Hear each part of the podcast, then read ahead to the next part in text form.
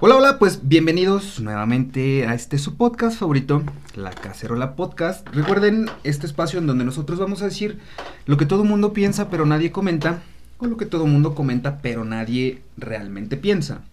Y el día de hoy está repitiendo aquí en estos micrófonos una persona que en lo personal la quiero muchísimo, la estimo muchísimo, pero sobre todo la admiro muchísimo. Ustedes la conocen bastante bien. Quienes nos están viendo ya se darán cuenta, ya se dieron cuenta quién está aquí el día de hoy. Para quienes nos están escuchando, miren, se las, se las describo. Y justamente antes de que empezáramos, yo estaba buscando mi agenda. Porque en el podcast pasado que estuvo ella aquí con nosotros, me gustó mucho la descripción que ella hizo de sí misma para presentarse. Entonces la busqué para presentárselas de nuevo, nuevamente con, con esta descripción, que es de ella, ¿eh? Ni siquiera es mía. Luego, ¿por qué me dicen Eh, inalcanzable? es que, pues, pues, ¿qué te digo? Qué horror, dale, Pero dale, miren, dale. ella es eh, una psicóloga y psicoterapeuta apasionada de la mente y últimamente de las emociones. Trabaja en la docencia desde hace 10 años y en la terapia clínica desde hace 12 años. Es creadora de Para Vivir Mejor, un blog de contenido digital donde ayuda a las personas a encontrar la inspiración que necesitan día a día con artículos, podcasts y demás contenido de valor, mientras vamos más allá de lo evidente, contando la realidad y analizando las paradojas de la vida. Es amante del café negro, los buenos libros y de las gratas compañías. Sí. Yusel, qué bonito. Yusel ¿verdad? Cuevas, Sí. ¿cómo estás, Yusel? Bienvenida. Ay, muy contenta de volver. Muchas gracias por invitarme otra vez. Qué bueno que hasta que se nos hizo, ¿eh? Porque, a ver, Sí, esta mujer Sí. es una rockstar. Ya, No ya podíamos dijimos empatar quién es en no realidad el rockstar aquí. Ya, Pues eso tú, ya quedó. Sí, ya quedó, creo que tú. No, no, basta. Y miren, como esta semana es la semanita del amor y de la amistad y de todo el pedo y, y del amante también, ¿por qué no? Y de... Entonces el día de hoy vamos a hablar de, de este tema, de- del amor, de las relaciones, de hasta de los compromisos, de los celos y, y vamos a intentar pues descifrar un poquito en un punto de vista desde aquí, desde la cacerola y en un punto de vista de Yusel y en el propio y, y- y ustedes también si nos pueden comentar algo respecto al amor. Entonces yo quiero partiendo, quiero partir, perdón, haciéndote una pregunta. A ver, qué fuerte. Yusel Cuevas, Ya me puse nerviosa. ¿tú crees en el amor? Claro. ¿Tú crees en el amor para toda la vida? Híjole, ahí va un gran depende. Nuestra, nuestra respuesta favorita, ¿no? Va, va un gran amor. Digo, va un gran amor, ve. Mi, mi inconsciente me traicionó. Va un gran depende. ¿Por? Sí creo en el amor para toda la vida. Pero- Sin embargo, fíjate, estuvo más bonito. Eh, sí. So- soy más, soy más decente. Sin embargo, por ejemplo, creo que me voy a amar toda la vida. Creo que voy a amar a mis papás toda la vida. Creo que si tengo hijos los voy a amar toda la vida.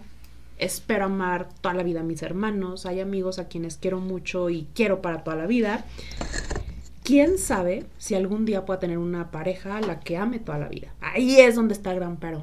No estoy segura de que el amor de pareja, y sobre todo hoy en día, pueda ser para toda la vida. Ni siquiera sé si yo estoy lista para amar a alguien para toda la vida. No es tampoco solo de la otra persona. ¿Has estado enamorada? Claro, afortunadamente. Afortunadamente. ¿Y tú crees que el amor es pragmático? O, o bueno, más bien, ¿tú crees que el amor es, es natural o es un constructo que nosotros fuimos tejiendo con el paso de los tiempos? Es decir, ¿es, es algo genuino, es algo orgánico o es un, una narrativa que nosotros le ponemos a algo? ¿O Yo creo algo que es, yo creo que es tan orgánico que les voy a decir algo. Es una de las necesidades más fuertes del ser humano. Literalmente, amar, y ser amado. Literalmente el ser humano no puede existir hoy en día. O sea, te está hablando de hoy. ¿no? Ahora, un ser humano que no ha sido lo suficientemente deseado, lo, su- lo suficientemente amado, no puede existir. Pero es que entonces, ¿será que, y pregunto, o sea, ¿será entonces más bien que estamos confundiendo el amor? Porque, a ver, si me, partiendo de lo que tú estás diciendo, si lo relaciono, por ejemplo, con la pirámide de Maslow, en esas necesidades que nosotros tenemos, tanto físicas como, como en, en un ambiente social, no sé si el amor, y por eso pregunto, ¿tú crees que el amor entonces podría entrar dentro de esta, ver- de esta vertiente del sentido de pertenencia? Es que está completamente ahí.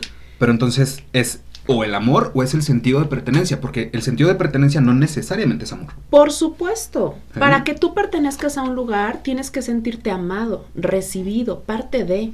Por ejemplo, el amor en familia. Ajá. Tú te sientes parte de esa familia en tanto te sabes amado, en tanto te sientes importante, en, en tanto sabes que el de al lado te ve como parte importante de esa familia. Si eso no es el amor, dime qué. Pero eso, o sea, es que hay un amor que inclusive el mismo amor de familia, el mismo amor de la madre, no es un amor incondicional. Yo lo veo así. O sea, te amo, pero pórtate bien. Te amo sí, solo sí, ¿sabes? Si haces esto, si, si, si sigues ciertas reglas, ciertos dogmas, ciertas doctrinas. Porque es justo eso. Y también quiero tomar este punto de partida del adoctrinamiento que tenemos en el amor y esta falsa, yo lo veo así, esta falsa narrativa que le hemos dado al amor desde hace muchísimo tiempo. Porque, a ver, antes el amor era... Y no, no tanto el amor, las, las parejas como tal. O sea, el amor romántico o el amor de pareja. No, previamente al amor, o sea, porque quiero partir inclusive del romanticismo, ah. que es donde, donde, digamos, es un punto de inflexión en el tema del amor. Yo así lo veo. Claro.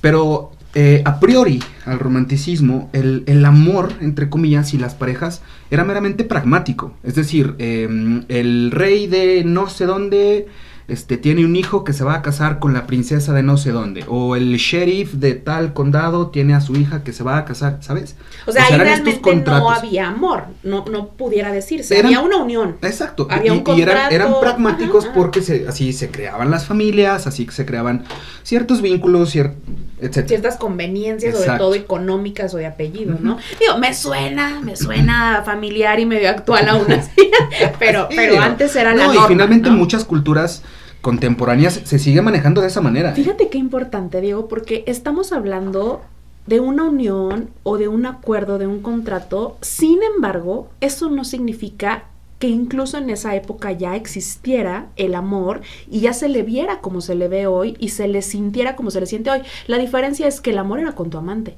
no con tu esposa.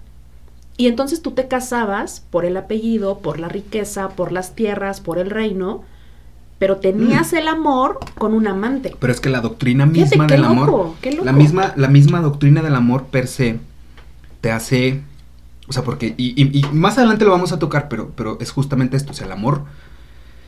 El amor duele, el amor te hace sufrir, o sea, tiene, tiene que doler el amor. Pregúntame, no Porque, porque, a ver, es que justamente esto, o sea, tú dices, ok, el amor era con la amante, no con la esposa. Pero el mismo amor per se dentro de esta narrativa del romanticismo te decía que pues no podías ver a los ojos, de, o sea, más bien, tus ojos no podían voltear a ver a alguien más porque si no era algo malo. Pues depende, si eras vato podías y Pero, por ejemplo, ojo, y no nada más estoy hablando del romanticismo, por eso digo, a priori, previamente al romanticismo, eh, las parejas como tal, al menos en su mayoría, eran meramente contratos y eran situaciones pragmáticas. Pero todavía si te vas muchísimo más para atrás, por ejemplo, el Antiguo Testamento, en el Antiguo Testamento se habla de, no sé, múltiples esposas. Por ejemplo, en el Antiguo Testamento el adulterio no se veía mal. O sea, Salomón tuvo 300 esposas, creo, un pedo así. Entonces, se fue construyendo de cierta manera a la conveniencia de lo que permeaba en ese momento actualmente. Yo así lo veo. Pero es que ahí hay otro punto tú no estás hablando del amor, o al menos por amor yo entiendo el sentimiento, la emoción, los pensamientos, las acciones que, propician e, e, esa emoción y ese pensamiento. De lo que tú estás hablando es de una unión. Por eso, pero es que las uniones, o sea, es que, vaya, el, punto de partida es que me has dejado acabar. Ay, no, pues es, que, dale más rápido que yo quiero llegar ya al punto importante que hoy nos preocupa a todos. A mí qué me importa de Salomón en la Biblia. Yo quiero saber hoy qué hago con la cochinada. No, o quiero llegar ahí. Justo eso.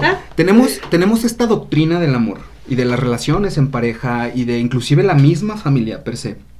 Que no, que, que, o sea, justo eso, nos han adoctrinado de tal manera que damos por sentado y normalizamos muchísimas cosas que siento yo que no tendrían por qué ser así. Pero ¿qué sucede? En esta doctrina que tenemos del amor, que nace justamente del romanticismo, del amor para toda la vida, y vivieron juntos para siempre, y, y eran uno mismo cuando, ¿sabes? pues nace en la época del romanticismo, por allá en el siglo que 16, 17, no sé, más o menos, no me acuerdo. Si tienen el dato, pues ahí no lo pasan. Sí, no cuéntenos de, historia. Pinche estás bien pendejo. Por eso yo no hablo de eso. Pero sé que sí, o sea, no tengo el dato exacto, pero sé que fue en el romanticismo donde surge esta corriente romántica, justamente en donde se intenta darle la vuelta al amor.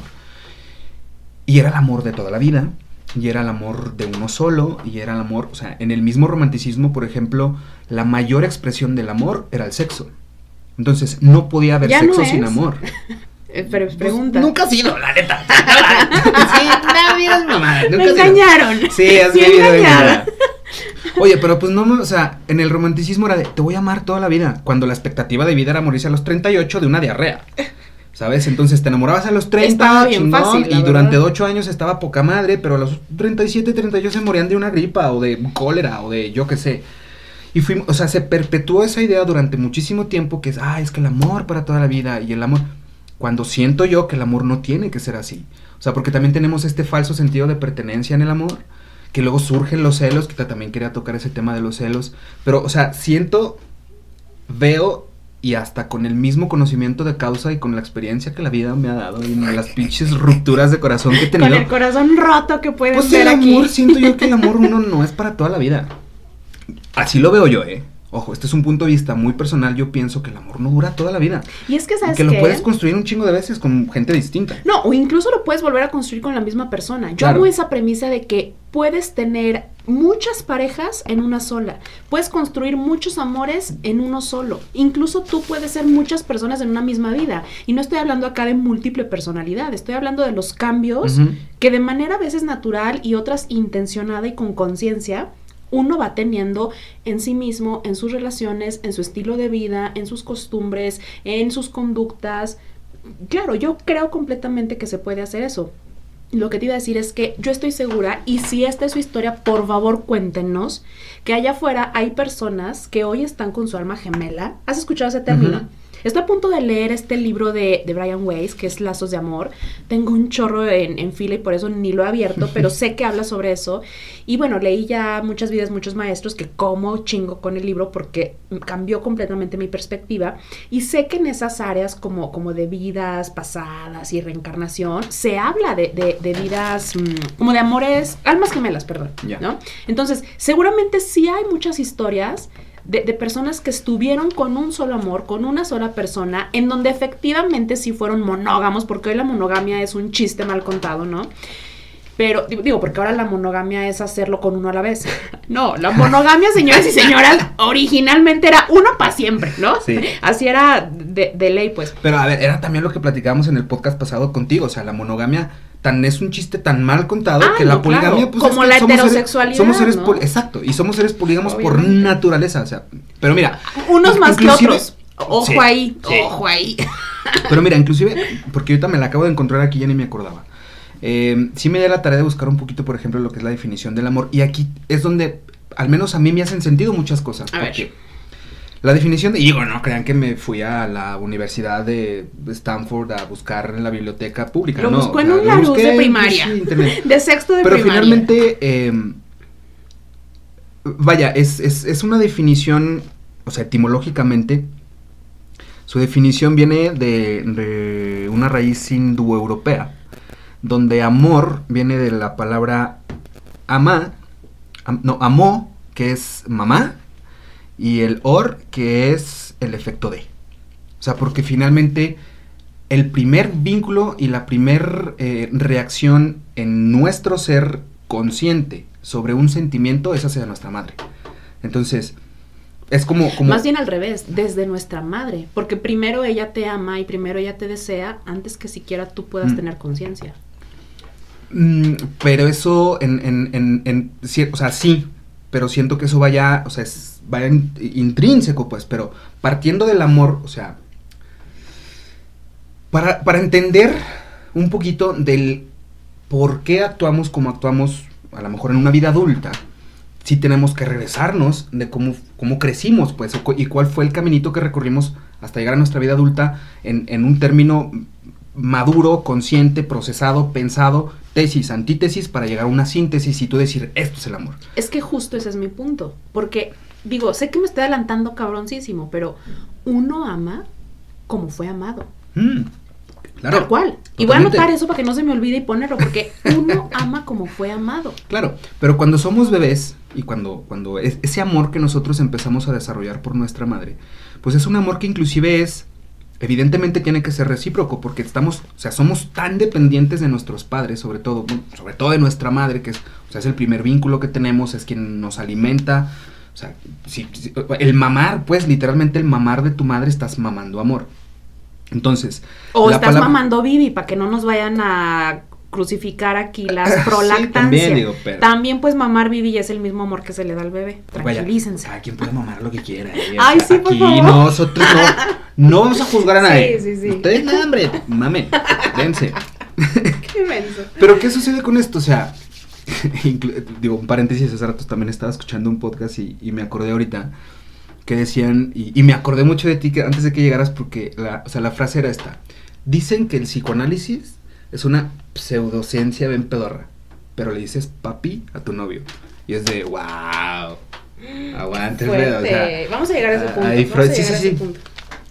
Pero, pero bueno, insisto, partiendo en el tema del amor es totalmente, o sea, somos, somos un reflejo y somos un espejo de, de, de, todos. O sea, cuando yo te veo a ti, yo no te estoy viendo a ti, me estoy viendo a mí. Y, y, en lo que yo digo y lo que yo hablo, justo lo, lo hablamos ahorita en, en, Camerino antes de entrar Mientras nos maquillaban. Ajá. Eh, hay muchas cosas que cuando suceden, pues hablan más de la otra persona que de mí. O sea, porque somos un espejo. Y en el constructo que fuimos, o la narrativa que le fuimos dando al amor, según esa doctrina que nos dieron desde nuestros padres, nuestra familia, la sociedad, la misma escuela per se, la educación que tuvimos tanto académica como en el núcleo familiar, pues es lo que nos va a tejer y es lo que nos es lo, es lo que nos constituye, pero no lo que nos define. O sea, sí te constituye de una gran forma, pero no te define porque también lo hablamos hace rato, o sea, el cuestionarte de, ¿esto es amor? ¿Realmente esto es amor? ¿O por qué es amor? Porque mi mamá me lo está diciendo, porque mi novio me lo está diciendo. Pero fíjate qué loco, Diego, que, hemos crecido aprendiendo a no cuestionar. Y, y, sigo con esta línea de la cual tú estás hablando. Casi nadie, y de verdad, de verdad, casi nadie se cuestiona, por ejemplo, el amor que le tiene su mamá. Yo lo digo mucho, el otro me decía una paciente, es que tú lo dices mucho, los papás nos chingan. El amor de madre te chinga bien cabrón. Claro, también te salva. Y también te da muchísimo y también es incondicional y no mames, gracias. Pero casi nadie se cuestiona si eso que tu mamá hace por amor es realmente amor. A lo que voy es que hemos crecido sin cuestionar el amor. Hemos crecido mal aprendiendo a amar y a ser amados. Porque luego resulta que ¿eh? luego resulta que tu mamá sí es bien buena la señora y todo, pero trae sus propias heridas y trae sus propias broncas y pues qué crees que a nadie le hacen reset en el parto o, sea, siguen con las heridas y te educan a ti con esos huequitos de amor que ellos mismos han tenido a lo largo de la vida. Y luego ya sabemos que en, en, particular la generación de nuestras mamás, que más o menos creo andan por la edad, pues no es como que hayan sido las más educadas emocionalmente, ¿no? o, las más amadas por sus padres. Fíjate qué loco. Mm. Es que justo eso decía, si ni siquiera el amor de nuestros padres es incondicional porque ellos no tuvieron un amor incondicional tampoco. Ellos no supieron cómo amar incondicionalmente. A ver, ojo, yo tampoco estoy diciendo que que yo o que mi generación ya lo sabe, pero, pero sí tenemos un poquito más de acceso a mayor información quizá, a mayores herramientas para poder tomar mejores decisiones. Pero justo en el tema del amor y en este malentendido y en esta mala percepción que, que, mucha gente tenemos, incluido yo, la verdad, porque es, un tema de, ir descubriendo y redescubriendo todos los días no podemos hablar de amor sin hablar de desamor. O sea, yo siento que, una cosa siempre tiene que legitimarse a través de otra. O sea, si hablamos de amor, tenemos que hablar de sufrimiento. Si hablamos de sufrimiento, también tenemos que hablar de placer. Si hablamos de placer, tenemos que hablar de permisibilidad. O sea, ¿sabes? Para entonces poder poner en contexto una cosa sobre la otra. O sea, la, la, muerte es lo que le da sentido a la vida y la vida también es lo que le da sentido a la muerte. Son sumamente incluyentes. Y en el amor sucede algo que, que quizá tú lo has, de digo, no lo sé, me imagino tú lo has de ver y percibir mucho en tu consultorio. O sea, el tema del amor es una constante en todos nosotros, pero la constante también, insisto, si hablamos de amor, tenemos que hablar de desamor o de celos, por ejemplo. Que siento yo que los celos se derivan de esta falsa eh, percepción de pertenencia. O sea, tú eres mi novia, tú eres mi esposa, eres mi pareja, me perteneces. Y después entonces entran los celos, que también los celos a un punto de vista muy personal, tiene que ver con otras cosas en cuestiones de autoestima, de ego, de seguridad, inseguridad, no lo sé. Pero no es el punto. Justo eso, o sea, estamos hablando. Los celos y las decisiones que nosotros tomamos todos los días para hacer o no hacer algo, pero cuando se ven permeadas por unos celos, hay que fijarse desde dónde vienen esos celos y por qué tengo celos. A ver, tener celos no es malo. O sea, porque lo que te mata no es el veneno, es la dosis del veneno.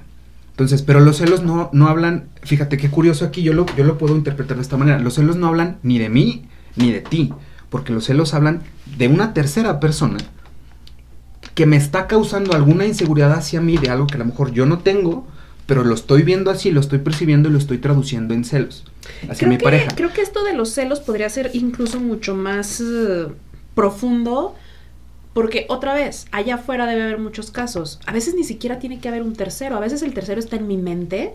Y, y yo que soy súper celoso, de verdad, no necesito un tercero en la realidad. Ojo, pero el que pase en tu mente o el que solamente suceda en tu mente no significa que no duela, por ejemplo. O no, Ah, significa que no pero se pueda va a haber sentir. una guerra en tu mente. Pero el- Totalmente. mi, mi punto es que no es cuestión de una tercera persona. Y, y vayan a escuchar mi episodio de celos, ahí les cuento lo que a mí me pasó en una ocasión que me sigue dando mucha risa. Pero, pero eh, los celos no son por culpa del tercero. No, o sea, finalmente, es que ese Ni era mi siquiera tiene que existir. Pero de alguna manera es como una tercera figura. Porque los celos no los descargo yo ni siquiera en mi pareja. Ni en la otra persona. Porque al final del día está hablando quizá desde una carencia mía. O un complejo de inferioridad, yo qué sé.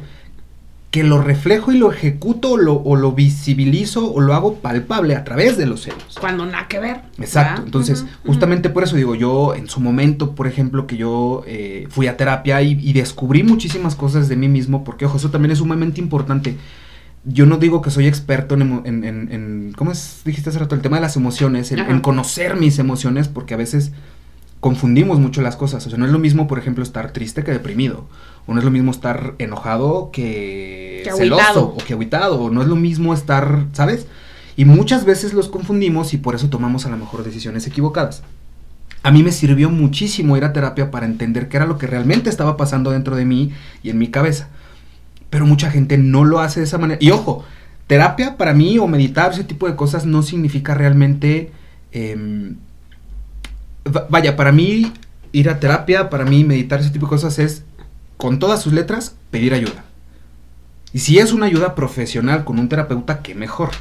Pero pedir ayuda la puedes pedir con tu familia, con tus amigos, hasta con un desconocido, ¿sabes? Hay, hoy en día, justo lo que hablamos, hoy en día tenemos tantas herramientas para pedir ayuda, pero no lo hacemos. ¿Por qué no lo hacemos? Porque, corrígeme si estoy mal, o más bien te lo pregunto, creo yo que el no pedir ayuda también tiene que ver con el amor propio.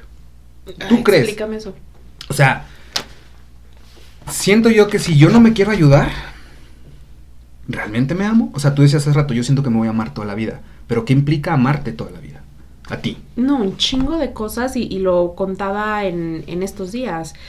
El amor propio es una lucha diaria, así como estábamos hablando hace rato de toma de conciencia, de decisiones, de desaprender, de volver a aprender, de, de volver unos pasitos y, y entonces hacer un nuevo camino. Yo, yo pienso que la persona que no pide ayuda, fíjate, y, y me estoy viendo súper buena onda, es porque no sabe que tiene esa opción. Porque nadie le ha dicho que puede pedir ayuda. Pero- Justo, porque no le enseñaron a pedir ayuda. Es que esa es otra. El que no sepas cómo pedir ayuda es una cosa. No, no, no, al que, no, no sabe. Al que no sepas. Escucha, escucha. No dije que no sabe cómo. No sabe que puede pedir ayuda. Pero realmente tú crees que hoy en día la gente Por sepa que no supuesto, pueden pedir Por ayuda. supuesto. Y, y estás hablando tú de relaciones de pareja. Una mujer, y pongo ese género porque pues es el que más conozco y lamentablemente es donde más sucede. Una mujer que está en una relación violenta, imagínate qué terrible, Diego, dormir creyendo que este güey te puede matar en cualquier momento. Y esa es una realidad de muchas allá afuera. Ojo, pero no. Déjame terminar. Es que si no lo callo, no me deja terminar, ya saben. Escucha, una mujer que está en esa situación no sabe que puede pedir ayuda. Y, y es que la, la situación que está viviendo mentalmente, de cierta manera, le impide incluso pensar en la posibilidad de, pe- de pedir ayuda. Ella en ese caso no sabe que puede pedir ayuda. Y, y es bien terrible porque no sabe que si va con su mamá corriendo, su mamá claro que la va a ayudar. No sabe que si va con las autoridades, que si va a una asociación, que si va a terapia, que si va con su mejor amiga. De verdad, no saben. Pero qué tal que sí lo saben y no lo hacen por miedo. O sea, porque esa también es una realidad. Bueno, ese es, ot- ese es Esa es otro otra realidad. punto, claro. El miedo al no hacer, más bien el, miedo a hacer las cosas y que eso que hiciste tenga una repercusión, o que a lo mejor ni siquiera que tenga una repercusión, pero no sabes em, qué va a pasar el día de mañana cuando hagas eso. Y eso es lo que nos da miedo, o sea, porque finalmente el ser humano le asusta lo que no conoce. O sea, algo nuevo es como que, ay cabrón, y tienes tus reservas y te puede dar miedo. Pero justamente en este tema del amor, el miedo siento que tiene muchísimo que ver porque, porque somos somos culos, la neta. Nos da culo hacer muchísimas cosas. Ah, no, sí, no, y mira, ya me acordé, sí. en, el tema de, del amor y del miedo, o sea, saliéndome un poquito de la vertiente, en el tema del amor y del miedo, creo que, que, llega un momento en la vida en el que tenemos la suficiente madurez, y esto lo decía Roberto Martínez, tenemos la suficiente madurez para, para aceptar y darnos cuenta que es muy válido tener miedo, que va a doler, porque es lo que nos da miedo, ¿no? Lastimarnos o lastimar a las otras personas o no sé. Pero es muy válido sentir miedo, pero sí deja de hacerte pendejo. ¿Por qué? Llega un punto en el que... Es como este ejemplo, ya lo he puesto antes. Tienes un perrito y en el mejor de los casos ese perrito se va a morir. Y tú estás tan angustiado preocupándote que va a llegar ese día y, te sientes triste o, o intentas saberte triste y dices, ay, no mames, estás tan preocupado porque no llega ese día que se te olvida vivir los días bonitos, bonitos con tu perrito. Y a veces necesitas tener un poquito de inocencia para quitar esa parte. Sabes que se va a morir tu perrito, pero pues mejor omites esa parte para disfrutar ese pedo. Siento que con el amor es lo mismo también. Sabemos que va a doler. Sabemos que a lo mejor va a terminar y sabemos que va a terminar y que vamos a acabar muy lastimados. Pero omitimos esa parte el pedo que pasa con el amor es que tenemos tanto miedo a que ese día llegue y nos estamos preparando, entre comillas, para que ese día no llegue, que nos olvidamos de vivir los días que están acá. A ver, ahora va la mía. Para empezar, yo no creo que el amor tiene que doler. Y, a mí me gustaría mucho que nos quitáramos esta idea de que el amor duele, porque entonces bajo esa premisa se justifican un chingo de cochinadas, literal, que, que de verdad nada que ver con el amor. O sea, el amor duele. El amor duele cuando tu pareja está enferma y lo ve sufrir. El amor duele cuando tu pareja se metió en un pedo en la oficina y está a punto de que lo corran. El amor duele cuando tu hijo se cae y lo ves que llora. El amor duele cuando... ¿Sí me explico? O sea, el amor duele no es que te ponga los cuernos y que te tengas que aguantar y que lo tengas que ayudar a cambiar. Eso no es amor, pues. Es que, ¿sabes qué pienso? Que esta parte de, de que nos enseñan a mal enamorarnos justo nos mete eh, eh, en una caja cochinaditas que supuestamente son amor, pero no. Y hoy en día explicar el amor? Lo borcas. Déjame hablar. entonces, ¿cómo a ver, espérate. Ya me dijeron, tus escuchas, una vez me escribieron y me dijeron, es que no te deja hablar. Y yo, ¿verdad que no? Déjame hablar. Oye, sí, la... Bueno. y es que ya se me fue el pedo. ok, entonces voy yo. No, no, espera, no se me ha ido. No, espera, es que a ver, vamos por puntos, Diego. Primero, yo no creo que el amor duela. Obviamente va a terminar, porque todo en la vida tiene un término. O sea, puede terminar cuando el amor deja de trabajarse, deja de crecer y por lo tanto deja de existir, o puede terminar cuando mi pareja muere, o puede terminar cuando yo muera, o puede terminar cuando me ofrecen mi trabajo de los sueños en Europa y entonces sabes que con la pena pero quiero seguir mi sueño. O sea, puede terminar de maneras que no necesariamente nos van a hacer sufrir una traición o, o doler de manera terrible, esa es la historia, la mala historia que nos han contado del amor. Que el amor duele, que sufre, que tienes que luchar cabroncísimo por el amor, que tienes que aguantar. Yo tenía un ex que decía como que es que yo pienso que para llegar a un amor así súper bonito tienen que pasar muchísimas cosas. No, después me di cuenta que sus cosas eran en realidad otras y no las de la vida cotidiana. O sea, obviamente en una relación de pareja suceden cosas de la vida cotidiana, pero que no tienen que ver nada con el amor. Y que más bien son pues no sé, o sea, como tus heridas, tus traumas, eh, esas necesidades que tú tienes luego de satisfacer y, que van lejos del respeto que tú puedas tener a una pareja. Entonces, como que, nomás quería aclarar eso. En conclusión, no creo que el amor tenga que doler y que tengas que sufrir y que tengas que pasar un martirio y luchar y aguantar. Es que aguanta y verás que va a cambiar. Me decía una paciente, es que yo creo que si aguanto, así como que si aguanto vara, se va a cansar de, hacer, de ser así y va a llegar un punto en que entienda que yo lo amo y, que yo va a cambiar. Híjole, ¿cómo les explico que no somos especiales? Luego esto es bien extraño, en eso venía pensando hace rato. todos los seres humanos, de verdad esto es una, esto es la condición humana. Todos los seres humanos nos sentimos especiales. Así el que tenga más baja autoestima se cree especial porque es el de la más baja autoestima, ¿no? Ah, huevo. O sea, como que en nuestra mente todos creemos que somos así, el elegido. Y entonces decimos, ay, no es que, ¿sabes qué? Él ha sido un cabrón con todas sus exes. Y es que sí les ha puesto el cuerno. Y me enteré que a una le pegó. Y entonces tiene dos hijos regados. Pero ¿sabes qué? Conmigo va a cambiar. Conmigo va a ser diferente porque yo soy tan buena, porque yo lo entiendo, porque hablamos, porque yo lo comprendo. Es que conmigo va a ser diferente, güey, no. Perdón que te interrumpa. No va a eso ser tiene, diferente. Bueno, no lo sé, creo, no lo sé. Pero eso tiene como un nombre, ¿no? No sé, o sea, no sé si sea como un síndrome como tal, pero creo que tiene como un, un nombre, algo así. No sé si en la ¿Esto de sentirse psicología clínica. No, no, no. El hecho de querer siempre reparar a las personas. O sea, decir. Se les llama psicólogo. No. Eh, sí, es una profesión. se llama y de hecho me pagan por ese trastorno.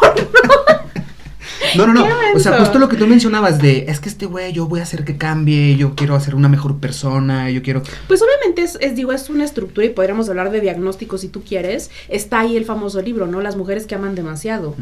Híjole, qué cabrón que ames demasiado al de enfrente y no demasiado a ti, pero no, no, no creo que sea un trastorno tal cual clínico o al No, menos no sé, oficial. no lo sé.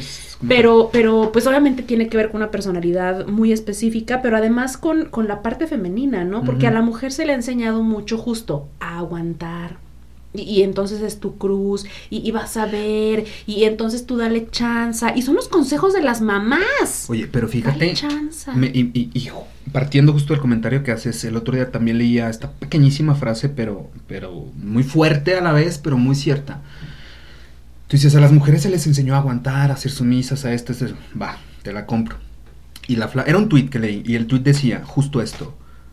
eh, los hombres lloran menos, pero se suicidan más que las mujeres. Completamente. Y me hizo mucho ruido ese, ese, esa, ese tweet que leí, esa frase, porque sí es cierto. O sea, ya están los números y estadísticamente eso es un hecho. ¿Qué sucede justamente con la, la doctrina que nos han dado o que hemos, venido experimentando desde toda la vida? Que llegamos a estos extremos, ¿no? O sea, esa frustración o esa... No, es que no sé, evidentemente yo no sé cuál sería la, el, el- el nexo causal de una persona dentro de su doctrina para que decida quitarse la vida. Sus razones tendrán y son muy respetables. Lamentable eh, que tengan que tomar esa decisión, pero finalmente tomaron esa decisión por algo. Entonces, ¿cuál es el nexo causal? Pues a lo mejor no lo vamos, no lo vamos a saber porque, pues, ¿cómo, no? ¿Qué? Ah, sí. Entonces, el, el- el- el nexo causa- causal que pudiera haber entre una persona desde su educación, desde su doctrina, hasta llegar a tomar la decisión de quitarse la vida, por la razón que sea, ¿eh? sea por, por amor, por desamor, por eh, temas finales, no lo sé. Pero finalmente, hablando del amor, regresando al amor, yo te- te- te quería preguntar, ¿tú pudieras definir el amor? O sea, si, si, si te preguntaran, ¿qué es el amor para ti? ¿Cómo lo definirías? El amor de pareja, ojo, el amor de pareja. Ay, es que sí tengo una definición bien bonita. Hasta me van a enamorar de mí. Ah. No, no la digo porque nada, me, me, Narcisismo. me prendo. No, de- espera. No, esa es otra cosa. También por eso tengo definiciones. No, pero espera. Y, y es que justo es como, como lo que yo intento y busco. O sea, está muy bonito, fíjate. A ver. Mi idea de amor romántico de pareja es ese momento en el que tú alcanzas a ver las heridas de la otra persona y entonces haces lo humanamente posible por no herirle eso que sabes le duele, pero entonces la acompañas en tanto él sana esas heridas. Y para mí esto debe ser recíproco. Yo veo tus heridas, neta, no voy a hacer eso que yo sé que te duele, porque entonces obviamente te amo. Tú ves mis heridas, las vas a respetar, incluso puede llegar a ser que las vas a honrar y eso me, me encanta y no mames qué rico. Pero entonces juntos vamos a ir creciendo, tú en ti, yo en mí, juntos, en tanto yo te echo la mano y tú me echas la mano y no me chingas más de lo que ya estoy, pero, pero como con respeto y con todo el amor. Justo Sumar y crecer juntos, ¿no? Sí, sí, sí. Pero, pero yo incluí esa parte de las heridas porque de verdad, cuando tú llegas a amar a una persona, tú puedes ver esas heridas. Y siento que es una decisión súper importante, súper responsable y que justo habla del amor que tú le tienes a la persona. No echarle Pero sal y limón a esa herida. Justamente qué tanto o qué tan viable sería, no sé, o sea, lo, lo agarro así de bote pronto, el hecho de, de- de saberte tú con, con heridas del pasado y el saber a tu pareja con heridas del pasado, porque qué, qué tan viable es quedar, o sea, digo, retóricamente hablando es como yo quizá pudiera hacer muchas cosas por amor, pero no quedarme a lamer las heridas que ni siquiera yo hice. No, no, es que yo no hablé de lamer, yo hablé de respeto en o tanto sea, tú las curas. Es meramente, digo, retóricamente hablando, porque Pues mira... no mames, no dije eso. ¿Ves cómo echó a perder mi definición tan No, bonita no, de no, no, no. amor? El- pero es que mira, a lo que voy con esto, porque siento yo que, y tú muy acertadamente lo, lo comentabas hace rato, o sea, el amor también se tiene que redefinir y reescribir y reinventar y actualizar, etcétera, si es lo que se quiere, ¿no? Porque también si se toma diciendo, bueno, pues aquí no es, no es aquí, que también es muy válido, siento que es muy válido decir, no es aquí, mejor me alejo antes de seguir perdiendo mi tiempo, mi energía, mi, lo que quieras, ¿no? Se vale. Porque muchísimas veces, paradójicamente en este pedo del amor, y es muy curioso ese fenómeno, las cosas que te parecían encantadoras al principio de tu pareja, por las que te enamoraste inclusive de tu pareja, no digo que sea una regla, pero sucede mucho, a mí me ha sucedido inclusive, ese tipo de cosas que al principio eran maravillosas en tu pareja son las que terminas odiando y son por las que inclusive te terminas hasta separando. Pero qué curioso también es cómo se van tejiendo y las decisiones y la percepción que le damos a ese tipo de situaciones. Porque mira, por ejemplo, Diego Rosarín contaba una historia de amor de sus abuelos muy bonita. Digo, Diego Rosarín ahorita tiene muchos años viviendo en México, él es brasileño. Y dice que hace un par de años iba a Brasil a visitar a su abuelo. Su abuela fallece, va a visitar a su abuelo en, en Brasil, un señor de noventa y tantos años, súper lúcido y muy entero. Y que en esas pláticas que tenía con su abuelo le preguntaba cómo se sentía sin, pues, sin su abuela, ¿no? Y que su abuelo le platicó esto, le dijo, mira, ¿sabes qué es lo que más extraño de tu abuela? Le dijo, ¿qué? Dijo, sus ronquidos. Dice, porque yo me enamoré de ella, yo crecí con ella, yo estuve tanto tiempo con ella que yo me acostumbré a dormir con sus ronquidos. Ella roncaba, yo no, pero yo me acostumbré tanto a, a, a sus ronquidos que cuando ya no los tengo los extraño y ni siquiera puedo dormir. Entonces, en esta etapa de... Esa es una idea parecida a esto de puedes amar y honrar las heridas del otro. Y, y- y es que... Pero es que no es que sean heridas, o sea, No, finalmente es un constructo que ellos fueron creando con el tiempo y le dieron, o sea, al re- resignificar el amor, o sea, porque por ejemplo, yo agarro las, no, no, no como tal las heridas, no, pero quizá yo puedo agarrar esas partes, entre comillas, feas de ti, resignificarlas e incorporarlas dentro del amor, porque hay gente que se divorcian porque su pareja ronca, literal. Entonces, es decir, yo te voy a amar aún y con todo esto y voy a, resignificar esa palabra del amor o el significado y la narrativa que yo tengo del amor para que funcione entre nosotros. Es que sabes qué idea tengo yo y tal vez por eso mi idea suena muy romántica. Justo te decía, yo no creo que el amor se tenga que batallar tanto y se le tenga que luchar tanto para entonces embonar y si no así, asá, y si cambias tú esto y yo esto y entonces ya vamos a poder. Y, y el típico, no, es que si le echamos ganas, no, güey, al amor no se le echa ganas, el amor, o sea, está, aparece, crece o no. Porque entonces tú no le puedes echar ganas a ser quien no eres y yo no le puedo echar ganas a ser quien no soy. La idea del amor que yo tengo es en tanto yo te reconozco tal cual tú eres, tú me reconoces tal cual yo soy y no mames, algo pasa que de verdad podemos encajar. Exacto, eso, algo pasa. Ese es el amor para mí. Pero fíjate qué importante lo que dije. Yo te veo tal cual. Y ver a la otra persona tal cual es verlo también con sus heridas, con lo oscurito, con los demonios y con lo jodido. Y que Y muchas esa veces... es la parte que creo que hay que respetar más que nada. Porque justo, pues no mames, está en lo oscurito porque no me encanta, porque no sé qué hacer con eso, porque ni yo puedo a veces. Eso es lo que más se debe amar. Y esta onda de que entonces ya te separaste por lo que antes amabas, pues no mames, te hiciste bien pendejo. Y tal vez justo quisiste encajar a huevo esa relación. Y, y entonces dijiste, ay, Pero no, no lo mames, sabías. es perfecta, es perfecta, pero si le quito esto y le quito esto y le quito esto otro, no mames, es perfecta, no, no es perfecta. Tú te hiciste una idea perfecta que no es de ella y por eso en 10 años, lo siento, pero ya no te va a alcanzar para quitarle lo que antes le quitaste. Y sí sabías, Diego. Ese es el punto. Fíjate lo que te voy a decir y fíjense muy bien quienes nos escuchan. Uno siempre sabe.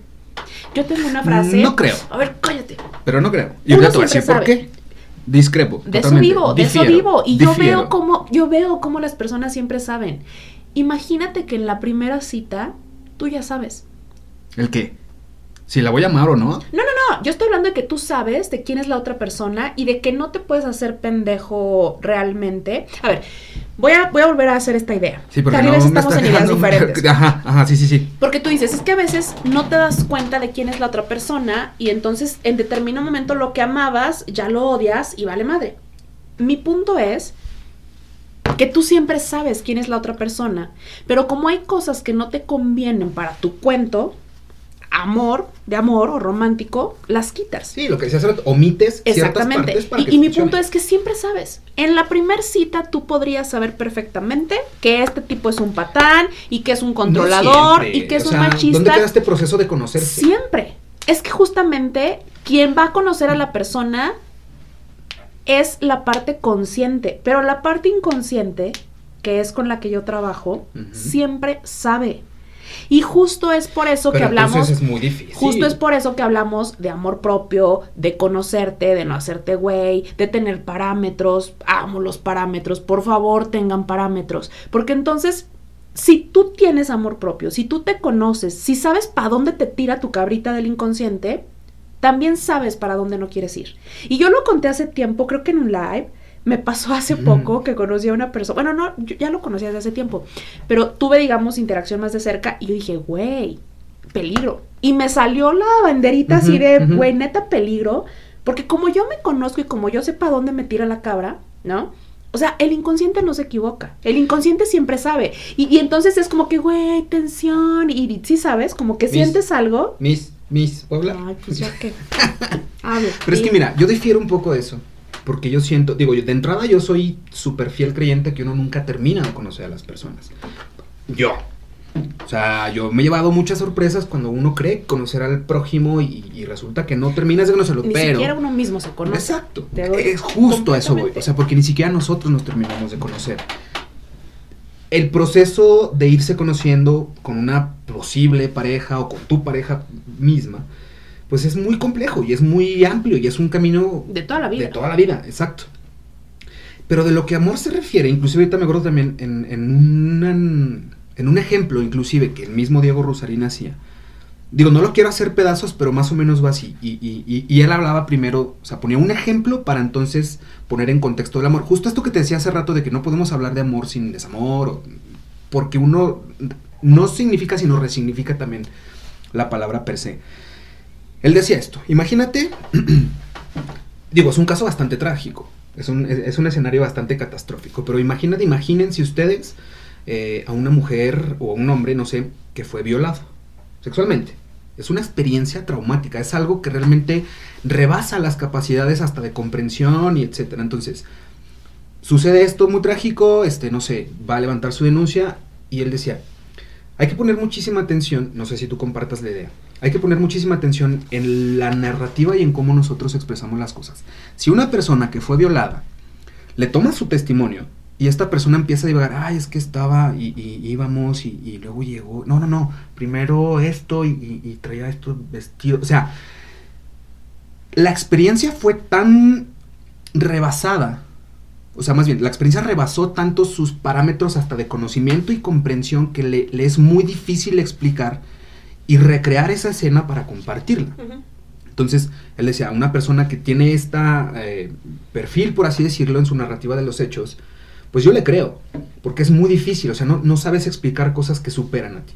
Dice, en cambio, una persona que llegue y te diga, no, eran las 4.35 y yo salí, y que te diga todo con santo y seña, pues tal vez deberías de dudar, porque que una persona tenga la capacidad fríamente de construir algo tan trágico y tan extremo y que te lo pueda compartir con santo y seña, caray, yo no digo que no sea cierto, pero, o sea, psicológicamente hablando y analíticamente hablando es como que, ay cabrón, qué miedo. Dice, con el amor es lo mismo. Cuando tú estás súper enamorado de alguien o cuando tienes ese sentimiento y te dicen, oye, güey, ¿por qué amas a Yusel? Verga, no sé.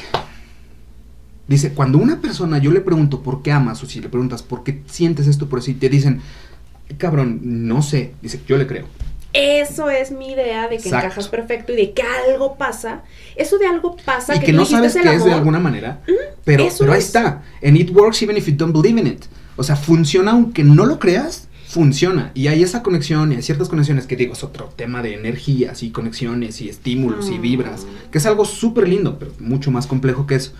Pero finalmente es eso, o sea, hay muchas cosas que no te las explicas. Y por ejemplo, mucha gente, con el abuelo de Diego, justamente que decía, hay mucha gente que diría, verga, o sea, ¿por qué no se separaron desde antes? Y él le dio ese resignificado, resignificó la palabra amor para que a él le funcionara. Y tal le funcionó que él decía, ahora que no está tu abuela, extraño su... no duermo sin los ronquidos de tu abuela. Porque él tuvo que darle un resignificado a la palabra del amor. Ese es totalmente mi punto. El punto es de que la narrativa que nosotros tenemos del amor y esta educación y esta doctrina y estos paradigmas, estos estigmas inclusive que carga el amor en sí mismo, nosotros se los hemos ido poniendo. El amor, siento yo el amor, que, o sea, el amor no es ni pragmático, el amor no es ni, ni espontáneo, el amor, o sea, yo no sabría cómo definir el amor más que algo súper lindo, algo bonito y algo que me llena, pero es como la locura. O sea, la pizza. La pizza es súper bonita y Yo una llena. vez me quise casar con una pizza, No. pero yo sabía que la sociedad no iba a aceptar lo nuestro y dije, Y lo la, la siento. cortaste, Ajá. la, la abandonaste y le rompiste su corazón. Lo tenía que hacer. Ay, no, qué triste. Así hay historias de amor. Pero finalmente el, el- amor por sí mismo, las parejas y las relaciones en pareja, no necesariamente, siento yo que no necesariamente eh, tienen que basarse en si se aman o no, porque para mí el amor se construye. Para mí el amor es como la confianza también. O sea, el amor, porque habemos, yo soy muy intenso en ese sentido, no sé, in- intenso me refiero en el que a veces yo me dejo ir como gordo en tobogán y sí, sabes, sí, ¿sabe? Me ha funcionado y finalmente a mí me funciona. Esa es la, la manera en que yo hago las cosas. A mí en una ocasión un amigo hasta me dijo, güey, no seas tan intenso. O sea, en el sentido de que, ay, no sé, la voy a invitar a esto, le voy a marcar a ver cómo está, o cositas así. Me gusta hacer así. Dice, güey, no seas tan intenso. Yo, ¿por? Porque si le bajo de intensidad, partiendo lo que tú justo decías hace rato, si le bajo de intensidad, pues entonces voy a dejar de ser yo. Yo he tenido problemas con, con algunas exparejas porque justo eso, o sea, llega un momento en el que me dicen, ay, es que ya no me gusta esto, o, o es que eres así y es esa. Yo les digo, güey, o sea, ¿qué yo hago? no te Soy engañé, yo". o sea, yo no te vendí una historia distinta a la mía para que me digas, ay, cuando nos conocimos eras así y ahora se dije, yo sigo siendo el mismo. El punto aquí es que si ya no te gusta esto y tú quieres que lo cambie, ya no te gusto yo, te gusta otra persona que no soy yo, porque yo soy así. Y honestamente yo he tenido ciertos conflictos, por así decirlo, ciertas diferencias, más bien, he tenido ciertas diferencias con algunas parejas que he tenido por eso. Porque pues yo soy como soy y la expectativa que se pueden crear, porque también es imposible no hacernos expectativas. Sí, pero luego es, es difícil no hacernos expectativas, pero también hay que echarle un poquito de coco, ¿no? Claro. O sea, las expectativas son naturales, como es natural comparar y como es natural muchas cosas, pero también tenemos que tener bien mucho cuidado, porque las expectativas son nuestras y, y luego justo es un gran problema en las relaciones de pareja que se las ponemos al otro Ajá. y casi casi es tu obligación, si quieres que esto funcione, cumplirla. Cuando pues para nada. Porque está de la chingada cuando estamos en una... eh, Porque yo también he estado ahí, no sé tú y no sé ustedes, pero yo he estado en esa, en esa relación en la que entro en un conflicto sobre lo que yo quiero ser, lo que mi pareja quiere que yo sea e incluso lo que mi pareja piensa de mí. O sea, es como en este tema de las expectativas, porque digo, las expectativas también te dan un, o sea, te marcan cierta línea y te puedes anticipar a ciertas cosas para saber tomar o no ciertas decisiones. Así lo veo yo. Pero justo eso, o sea, la expectativa ni siquiera la cargamos en nosotros, se la aventamos a la otra persona.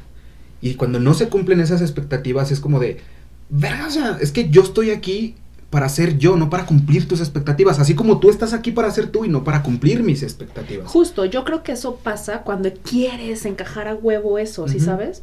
Y, y es que si lo piensas así, todo empezó desde la fregada desde antes. Pero no te alcanzó eh, tu idea, tu educación, tu emoción. A veces empezamos relaciones de pareja por necesidad. Y sé que esto que les estoy diciendo no es para nada nuevo. Pero de verdad que está, creo yo, infravalorado la importancia de la necesidad. Si tú comienzas una relación de pareja por necesidad, llámese porque te sientes solo, porque te sientes devaluado. Fíjate que es bien común que el amor aparezca, e incluso el amor verdadero, ¿eh? En momentos en que nos sentimos vulnerables. Sucedió algo, te está yendo de la chingada y entonces pues obviamente tú estás muy sensible, estás muy vulnerable, estás muy necesitado y justo ahí como que abres las puertas del amor, ¿no? Y llega. Pero en eso que llega puede ser una verdadera cochinada y tú ni cuenta te diste. Pero justo estás tan vulnerable, estás tan necesitado que a huevo vas a querer encajar las piezas y luego vienen este tipo de problemas. Que es justo lo que yo te decía hace rato, o sea, qué tan viable es hacerse más inmerso en una relación cuando estás vulnerable, cuando traes heridas, cuando traes ruido en la cabeza.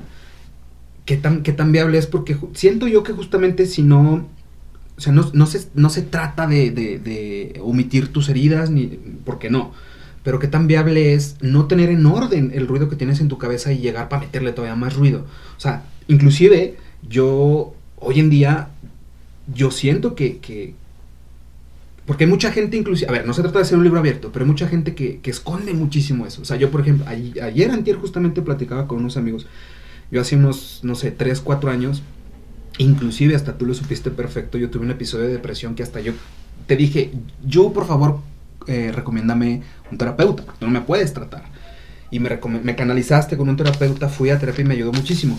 Y, yo, y estaba platicando una experiencia de cuando yo estaba en depresión y alguien me dijo, güey, ¿por qué compartes eso? Qué feo. Yo le decía, ¿por? Porque para mí, insisto, a mí lo que me constituye y lo que me mantiene de pie al chile son mis heridas. No me definen, pero son mis heridas. Y, yo agarro, inclusive así, ya filosóficamente agarro este tema de la, técnica. Hay una técnica japonesa que se llama Kintsui, creo, Kintsuki, Kintsui, que es el reparar las piezas rotas, sobre todo así como de cerámica y zanjarrones, Pero es que, ojo, con oro. Pero a lo que voy con esto, nada más deja terminar este, a lo que voy con esto es, si tus heridas te constituyen, no hace falta que escondas tus heridas. Siempre y cuando ya tengas un poquito más procesado esa herida. Pero qué tan viable sería yo llegar con heridas abiertas y meterme en una relación que muy probablemente, no es, no, no es una regla ni, ni que vaya a suceder, pero muy probablemente, por mis heridas que yo traigo, no me permiten estar en orden con esa relación y muy probablemente cause una nueva herida. Era lo que yo decía hace rato, o sea, qué tan viable es quedarte en una relación donde hay heridas. Totalmente todo el mundo las tenemos. Pero, ¿qué, ¿qué, tanto has trabajado tú en tus heridas? Es que a ti no te constituyen tus heridas, te constituye lo que haces para repararla. Y justo esta es la técnica la pieza, no, claro que no.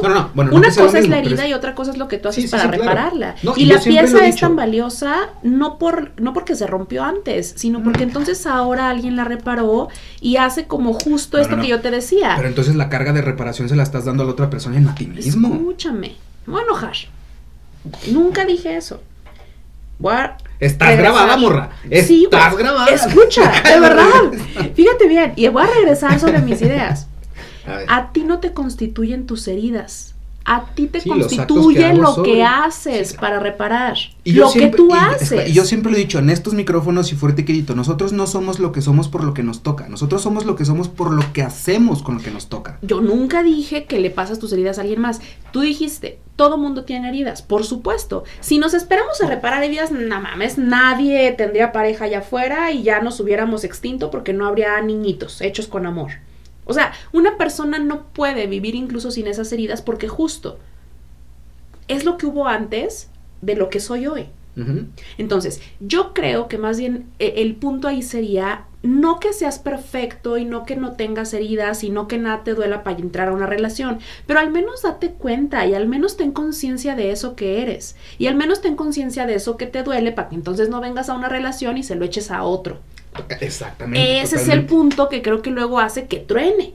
Y ese es el punto que hace que la persona tenga expectativas sobre ti que, güey, perdón, pero no me corresponden. Esas expectativas justo hablan de tus heridas y hablan de tus necesidades y no es mi responsabilidad.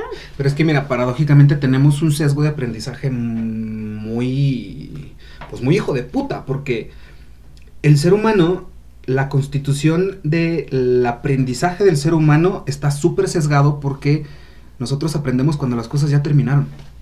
En cualquier cosa, o sea, cometiste un error, aprendiste de ese error, pero hasta que terminó y visibilizaste para atrás lo que sucedió. Estuviste en una relación tóxica o bonita o lo que tú quieras, aprendiste de esa relación hasta que ya terminó.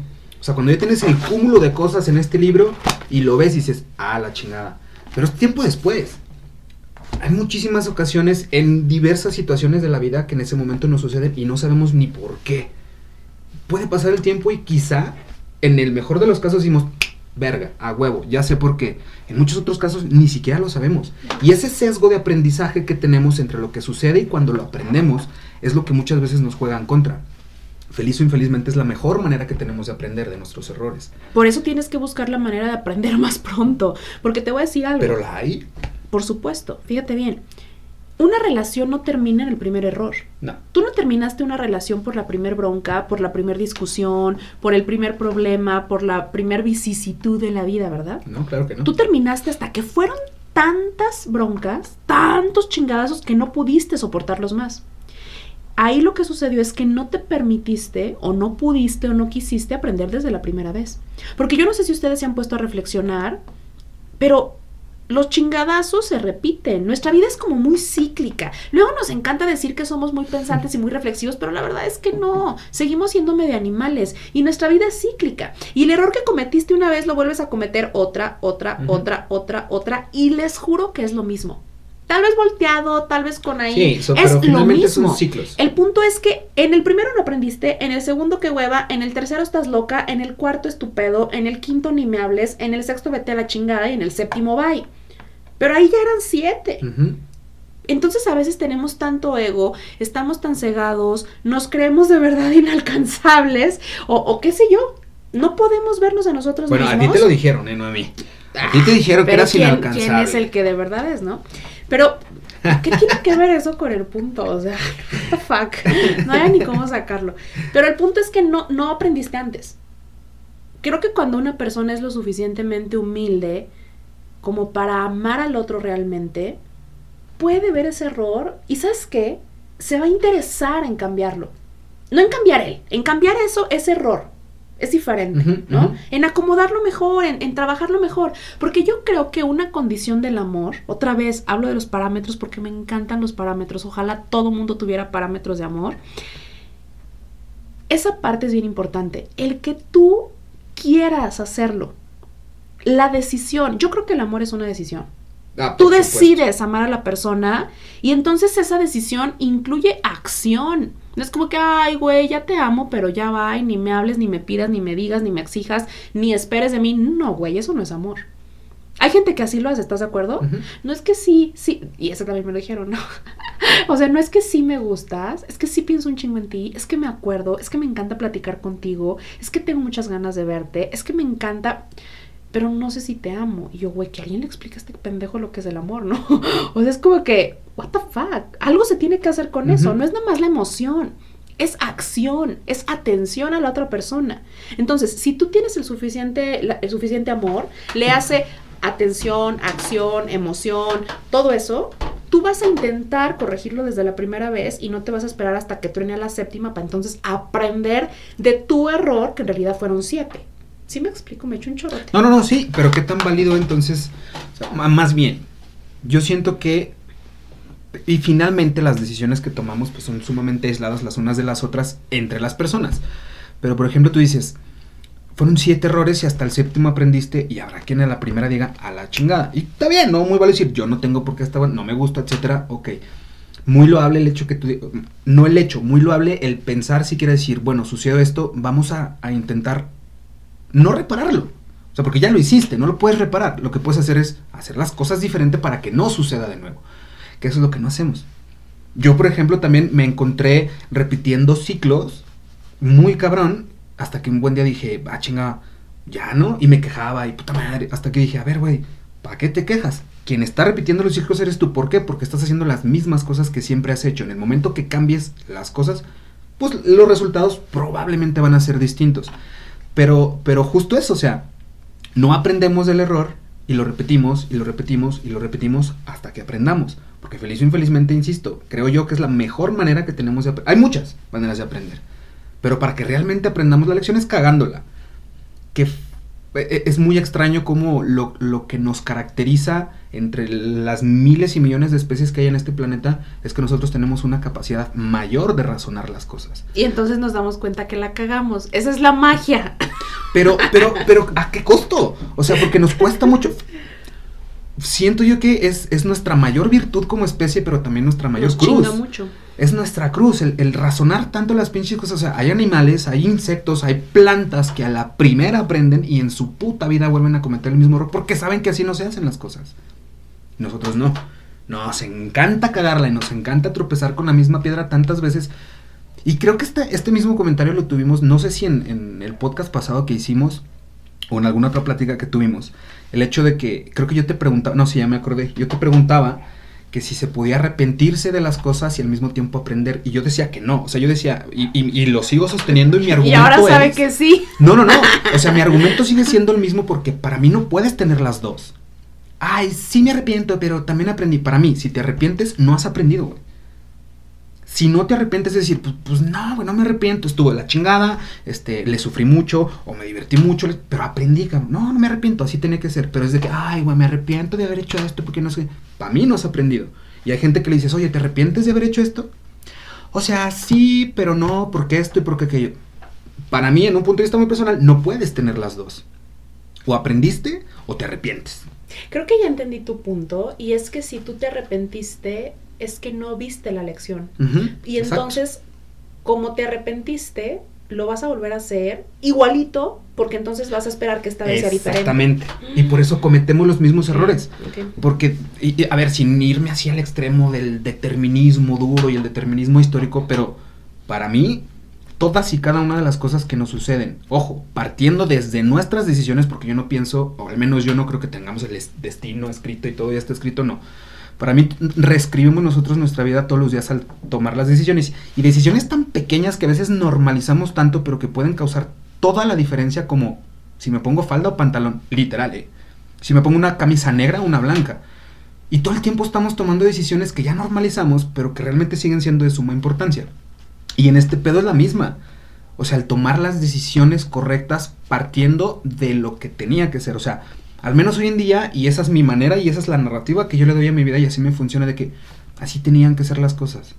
No había un solo ápice que pudiera haber sido distinto porque así tenía que ser para yo aprender X o Y elección. Pero ojo, a mí nadie me mandó para allá. La decisión la tomé yo. Y si yo tomé la decisión, pues asume la responsabilidad de tus decisiones y las consecuencias que estas tuvieron. Porque para mí las decisiones tienen consecuencias, ni buenas ni malas, consecuencias. Y se chingó, nosotros le damos una connotación o positiva o negativa. Pero a toda, a toda acción hay una reacción. Entonces, ¿qué tan seguros estamos de que lo que estamos haciendo está bien o está mal? Pues no lo estamos hasta que lo hagamos. Que nuevamente te digo, el sesgo que tenemos de que aprendemos hasta que se termina. Es Oye, ¿cómo sabes si te vas a divertir en la fiesta? Pues no lo sabes, güey, ve. ¿Cómo sé si esta morra coge rico? Pues no lo sabes, cógetela, güey. ¿Cómo sé si este vato besa bien? Pues no lo sabes, bésalo.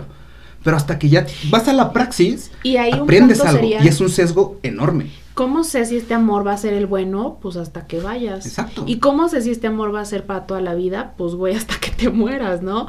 O cómo sé si este es el amor de mi vida? Pues hasta que te mueras. ¿Cómo sé si va a ser para siempre? Que muchas veces no hacemos o no decidimos o no actuamos, inclusive no ni siquiera por nosotros, sino por allá afuera. ¿A qué me refiero con esto? El miedo permea tanto nuestras decisiones o la incertidumbre que muchas veces de ay, este, no, yo no voy a andar con, con X o Y persona porque, pues ya mis amigas me dijeron que no mames, ¿cómo vas a salir con fulanito? Nada, ese güey es un desmadre, la pura fiesta, o, o este güey es así ya está, o esta morra, güey, qué pedo. Pero si nos regimos entonces por lo que dicen los demás, pues ¿cuándo voy a hacer algo que a mí me guste? ¿Cuándo voy a hacer algo que a mí me apasione, que yo quiera hacer? Porque si me rijo por lo que van a decir los demás, honestamente yo hubo un tiempo en el que me encontré en esa, en esa disyuntiva de, ¿tomo esta decisión o no la tomo? Y me hacía tanto ruido Lo, lo que me iban a decir, lo que iban a pensar, lo que iban a comentar los demás, hasta que dije, ¿por? Oye, ese es otro punto de esto que te decía, que todos nos sentimos especiales. Güey, a los demás no le interesas en lo más mínimo. Pero nos hacemos un chaquetón mental. y, justo eso. Creemos que todos están así. a ver, a ver ahora con quién sale Diego. No, digo, la, la gente habla. O sea, finalmente la gente habla. Eso es un hecho. Pero finalmente, claro, sin vida, totalmente. y, y, yo estoy sumamente consciente y, a ver, al mundo allá afuera le valemos verga. Sí, completamente. Y el mundo va a seguir rodando conos y nosotros, porque aparte también ese es un pedo que muchas veces tenemos, o sea, todo el mundo tenemos malos días, buenos días, todo el mundo nos ponemos podemos poner tristes, etcétera. Y cuando tenemos un mal día no es como que Ah, no, espérense, paren el mundo porque Yusel se siente mal, hay que aguantar. No, che mundo allá afuera. Inclusive la gente cercana a ti, tu familia, etc. Eventualmente van a decir, morra, ahí te hallas, ¿eh? Sí. ellos van a seguir y también nos vale. O sea, está culero que, que justamente hay veces en las que tienes un mal día, pero tienes que seguir trabajando, tienes que lavar la ropa, darle comer a los niños y la chingada. Y con todo y tus pedos tienes que levantarte de tu cama. Pues yo no creo que esté culero, porque eso es lo que te hace levantarte y eso es lo que te hace en determinado momento darle eso, chingadas es a, para lo, seguir. es a lo que voy y de ahí aprendemos. Qué distinto sería, porque a lo mejor muchos de nosotros quisiéramos que cuando estemos en una situación así es de, pues queremos como un break, ¿no? Queremos estar en tu camita, sentarte, pero no puedes hacer eso porque tienes que ir a trabajar, tienes que levantarte de tu cama y verte medianamente decente para enfrentar tu día con el mundo. Porque aparte, aparte de que le valemos verga al mundo allá afuera, el mundo es un hijo de puta allá afuera. Y tienes que ser sumamente hábil para ir sorteando toda la serie de cosas que el mundo y la vida y el planeta y el universo, Dios, el diablo, quien ustedes quieran, nos manda todos los días. Ay, no, es que eso que tiene que ver con el amor. Yo venía aquí toda romántica, toda ilusionada, todo bonito. A lo que iba es que el amor duele o no duele. O sea, creo que todo el mundo hemos tenido alguna decepción amorosa. Ah, es que justo, lo que te dolió fue el desamor, no el amor. Acuérdate, el amor no duele. Pero es que entonces el desamor no es nada sin el Ah, amor. pero son cosas diferentes. Totalmente. Van juntas, pero tal insisto, vez. para hablar de una tenemos que hablar de la Por otra. eso, pero mi punto es que el amor no es el que duele. El que te duele es el desamor. Y yo entiendo que es parte importante y yo soy fan del desamor, lo he dicho muchas veces. Pero el que duele no Pero es ¿qué el pasa? amor. porque, a ver, el amor tampoco no, no tiene que ser, o no, no se tiene que construir a la par, ni, y ni siquiera recíproco. O sea, ¿qué pasa con esa persona que está enamorada de su vecina? eh, o la persona que está enamorada de su compañero de trabajo, de- etcétera. Pero no se puede, o sea, yo no quiero hablar de amores platónicos, imposibles. Es amor finalmente, o no lo sé. Pero existe un sentimiento que tú no puedes explicar y que te hace sentir muchas cosas distintas, muy particularmente en cada persona. Pero es amor finalmente y duele porque no lo puedes, no sé, ejecutar, este, palpar, Ah, eh, oh, me estás dando la perpetuar, razón. no lo Ahí lo que te está doliendo es el desamor, no el amor. Si tú estuvieras con la persona y echaras a andar eso que sientes bonito, no te dolería. Pero no puedes. Ese es el amor. Pero no puede. El desamor es el no puedes, es el no te va a pelar, es el no eres suficiente, es el ni en sueños. Pero es que para mí desamor, el desamor. para mí, ojo, para mí el desamor es la consecuencia de haber tenido, eh, de haber sido correspondido en un relacionamiento, sea el que sea. Pero para mí el desamor tuvo que haber algo mutuo para que entonces pueda ser desamor. No, pues es que te hace falta más amor platónico. Claro que ahí hay desamor, pues si no se está, si no te está pelando, si no se está construyendo algo, si no está siendo justo mutuo, lo que la persona vive no es el amor, lo que la persona está viviendo es el desamor y eso es lo que le duele. Pero, insisto, sin amor no hay desamor. Explíquenle. Sin día no hay... No, es que, a ver, sí entiendo su punto, pero siento que... O sea, no es ni siquiera resignificar el amor, es, es una consecuencia de... ¿Sabes? O sea, porque si no hubiera amado en un primer instante, pues no me estuviera sintiendo así. Pero fíjate, volvemos a lo mismo, ese sesgo, y lo aprendo, o lo entiendo, o lo hago un poquito más palpable, pero ya hasta que pasó. ¿Cómo llegó el desamor? Pues ya que pasó el amor. Por eso, y lo que le está doliendo a la niña que no la pela a su jefe, no es el amor que siente, es el desamor que hay ahora en la realidad porque el jefe no la pela. Pero hasta donde el amor que sintió la hizo sentirse así, porque si no hubiera sentido este amor, no estuviera sintiendo Pues ese amor. claro, eh, no estoy, yo no estoy peleándome con eso, estoy completamente de acuerdo. Lo que quiero que entiendas es que la etapa que a ella le está doliendo es el desamor de él, no el amor. Que son, que son, bueno, y, en otra situación, em, bueno, no que sea otra situación, porque finalmente también son eh, fases o etapas de nuestras vidas, que es el duelo, por ejemplo.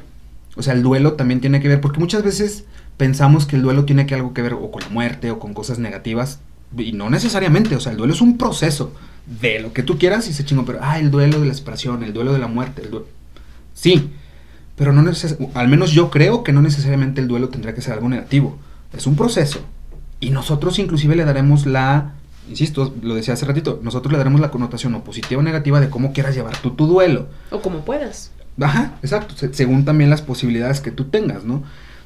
Pero tenemos que siempre partir, o al menos intentar partir desde, no sé, la objetividad, porque justamente si nos hacemos un chaquetón mental y creamos unas expectativas que ni siquiera corresponden a lo que está sucediendo, porque sí, nos podemos hacer expectativas todo el tiempo, y muchas veces esas expectativas están sustentadas y están basadas con lo que está pasando y no son muy descabelladas, ¿sabes? El decir, oye, pues va, este pedo va así, pues, yo siento que va para acá y de repente si no va para allá, ¡pum! La frustración, el enojo, la depresión, la tristeza, etc. Pero no es pedo de nosotros que tú te hayas generado una expectativa mía, pues vaya, no es pedo mío, es pedo tuyo que generaste la expectativa. No soy yo el que te está haciendo daño, es la expectativa que tú creaste. Y en esa etapa del duelo muchas veces, justo también lo que decía hace rato, nos confundimos porque no sabemos identificar bien qué es lo que estamos sintiendo. ¿Estás enojado o estás decepcionado? No es lo mismo. ¿Estás triste o estás decepcionado? No es lo mismo una decepción que una tristeza, creo yo. Y si no sabemos identificar bien qué es lo que estamos sintiendo, pues a lo mejor hasta el mismo amor lo vamos a acabar confundiendo. Completamente. Con eso empecé, nos malenseñan, ¿no? Sí. Completamente. Y justo en este malenseñar, ya para, para ir cerrando, que tú como, como, vaya, ahora sí ya desde un punto de vista profesional, eh, tú como, como, como psicoterapeuta, ¿qué consejo pudieras darle a la gente para que no, no para que se enamoren mejor, porque pues eso finalmente no creo que Yusel les pueda decir, tienes que hacer para acá, para acá, para que ames más. De hecho, sí se los digo, vayan a ver mis Instagram Live. Tengo uno justo el sábado ah, y ahí les voy a decir cómo enamorarse. Ah, no es cierto. no, pero sí vayan a ver fórmula los, Vayan a ver los Instagram Live que están muy chidos, les han gustado mucho sobre el amor, justamente. Pues que el amor es como, como la eterna discusión, ¿no? Es el eterno dolor. Hace rato hablábamos que, que, si tiene que ver con el género, no. Yo he visto igual llorar de amor a una mujer que a un hombre en el consultorio.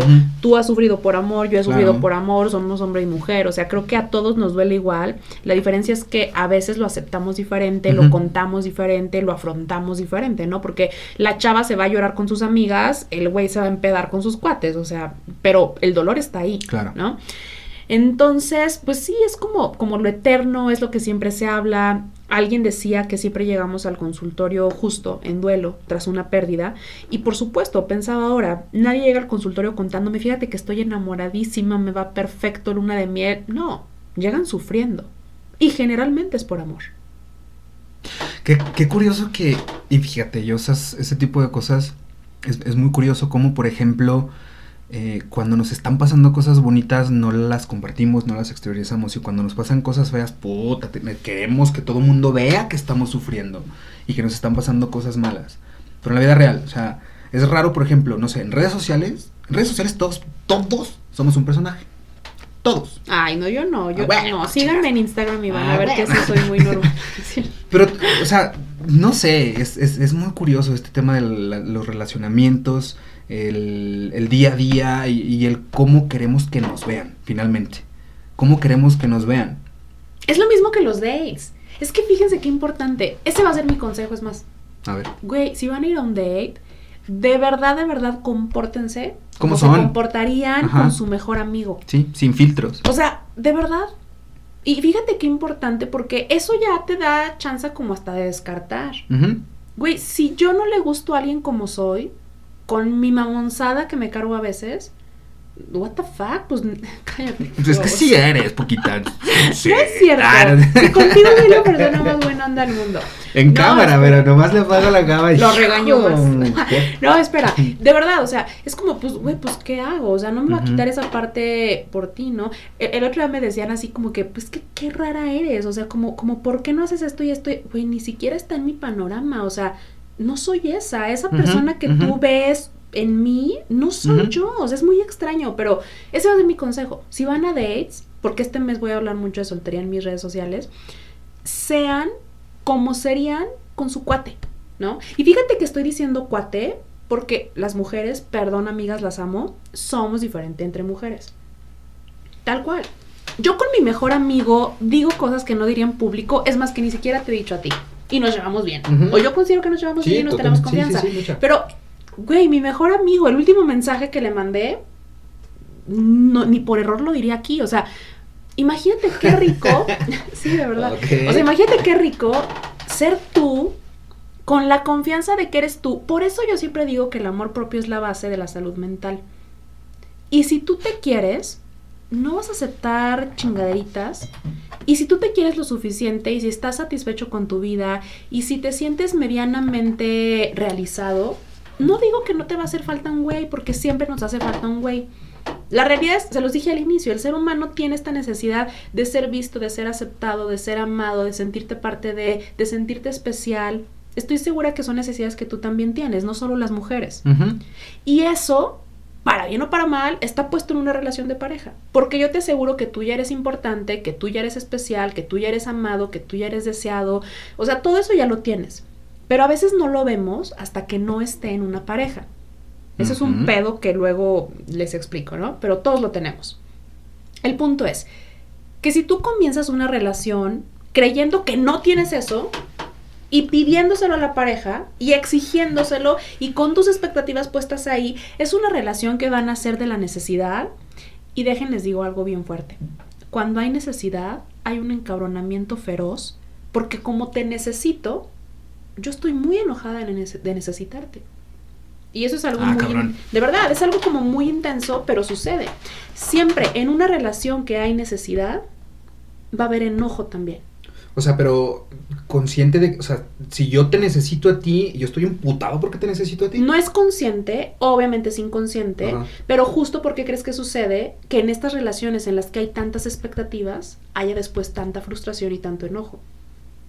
Bueno, sí. O sea, están a la par. Sí, sí, sí. Entonces, ese es el problema. Lo ideal sería que comencemos el date o una relación si tú quieres siendo muy auténticos, primero pues, contigo. Pero crees que se puede, o sea, porque muchas veces es muy difícil, porque también en, este tema de que queremos, por esta necesidad de, pertenencia, pues queremos pertenecer y queremos eh, hacer algo lo mínimamente posible de mi parte. Quisiera hacer algo para entonces poder pertenecer a es que muchas veces nos, o sea, se escucha mal que yo lo diga así, pero muchas veces nos prostituimos nosotros mismos y cambiamos nosotros mismos con tal de pertenecer a. Es que justo eso es. Es diferente lo que tú vayas a hacer para pertenecer. Por eso hablo de amor propio, por eso hablo de, aceptación, de, de, autenticidad, de ser genuino. O sea, no te voy a decir, por ejemplo, a ver, ¿qué me choca? A ver, vamos a poner un ejemplo real. Mm. Fíjate, me acuerdo de una primer cita, por ejemplo, ¿no? Fue una muy mala primer cita. Yo soy medio triquis, como que, como que me gusta tener el control, ¿no? ¿Medio? Sí, medio, porque ya he trabajado en eso. sí, o sea, como que a mí me gusta tipo, no sé, llegamos al cine, él pagó los boletos, ¿no? Vamos por un cafecito, pero él eligió la silla donde sentarnos, ¿no? Vamos por un cafecito y dijo, ¿dónde nos sentamos? Y yo, pues acá, y él no acá, y se sienta, ¿no? Ahí yo ya estaba echando tiros. O sea, ese es mi nivel de medio triquis, ¿no? Pero pues tampoco me sulfuré, no dije nada, la chingada. Pero es un ejemplo chiquitito, ¿no? Yo después dije a dónde ir a cenar, por ejemplo, ¿no? Y ya ahí me desequilibraron las cosas. O sea, ahí yo no fingí ser sumisa. Simplemente yo sé que esto me saca de control, pero güey, no tiene nada malo que él pague y que él diga dónde sentarnos. ¿Sí me explico? Sí, sí, totalmente. O sea, yo me conozco, yo sé hasta dónde tengo mis parámetros, ¿no? Entonces, sé dónde ya estoy fingiendo y sé dónde nomás le estoy echando crema a mis tacos para verme más chida. ¿Sí me explico? Hasta dónde también le hacemos, porque también lo hacemos a la inversa, ¿eh? O sea, nosotros queremos vernos distinto eh, para justamente, no, no perpetuarnos como el yo mando, la chingada, no, pero, pero sí solemos, o suele la gente, no sé, o solemos inclusive, el, el querer sí dar ese manotazo en la mesa para tener justo el control. Pero qué tan, y volvemos a lo mismo, qué tanto habla eso de mí, ¿no? O sea, no, ni siquiera eres tú, soy yo, etcétera. Pero, por ejemplo, y te quería preguntar, partiendo de lo que tú decías hace rato, esa primera cita que tuviste con esta persona, tú dices, fue una muy mala cita. Eh, eventualmente se fue como componiendo, no lo sé si hubo más citas adelante. Sí, sí hubo. Pero mi pregunta es, ¿esa primera cita te dio para conocer a esa persona? Sí, yo pude conocer, por ejemplo, que a él le gusta tener el control. Pero necesitaste quizá más citas para darte cuenta de otras cosas que no detectaste en la primera cita. Ah, no, claro, pero eso es conocer más a la persona. Yo en ningún momento olvidé en esa relación que a él le gusta tener el control y que a mí me gusta también tener el control. Entonces, o sea, el punto es que no te hagas güey con lo Imagínate que está que ustedes, bueno, no lo sé, pero que ustedes dos eh, hayan formalizado una relación, ¿hasta dónde eso sería o positivo o negativo? Es positivo en tanto conozcas, en tanto estés consciente y quieras hacer algo con eso. Porque yo, por ejemplo, hoy, te lo digo en serio, no tengo pedos con cederte el control. En tanto no lo pierda por completo. ¿Qué es lo que tú Y en tanto sea un juego, no una lucha. Fíjate la diferencia. Exacto. Ahí está el pedo. El pedo es que sea un juego, no una lucha de poder. ¿Mm? Y, o un acuerdo, no lo sé, que es justamente lo que te quería preguntar. ¿Tú qué es lo que ponderarías en primer lugar en una relación? El respeto. El respeto. Y eso lo tengo súper claro ahora. Y el respeto Perdón que lo diga tan abiertamente y, espero no darme topes después. Ni siquiera creo que tenga que ver con fidelidad, porque tengo todo un rollo en torno a la fidelidad y después hablaremos de eso. Pero es el respeto a quien yo soy, ¿no? Fíjate, ah, incluso ahí puedo, puedo decirlo tal cual. Cuando yo en alguna relación dije, ¿sabes qué? Yo no voy a estar con alguien que esté con otra persona. Y si tú quieres una relación conmigo, yo necesito exclusividad.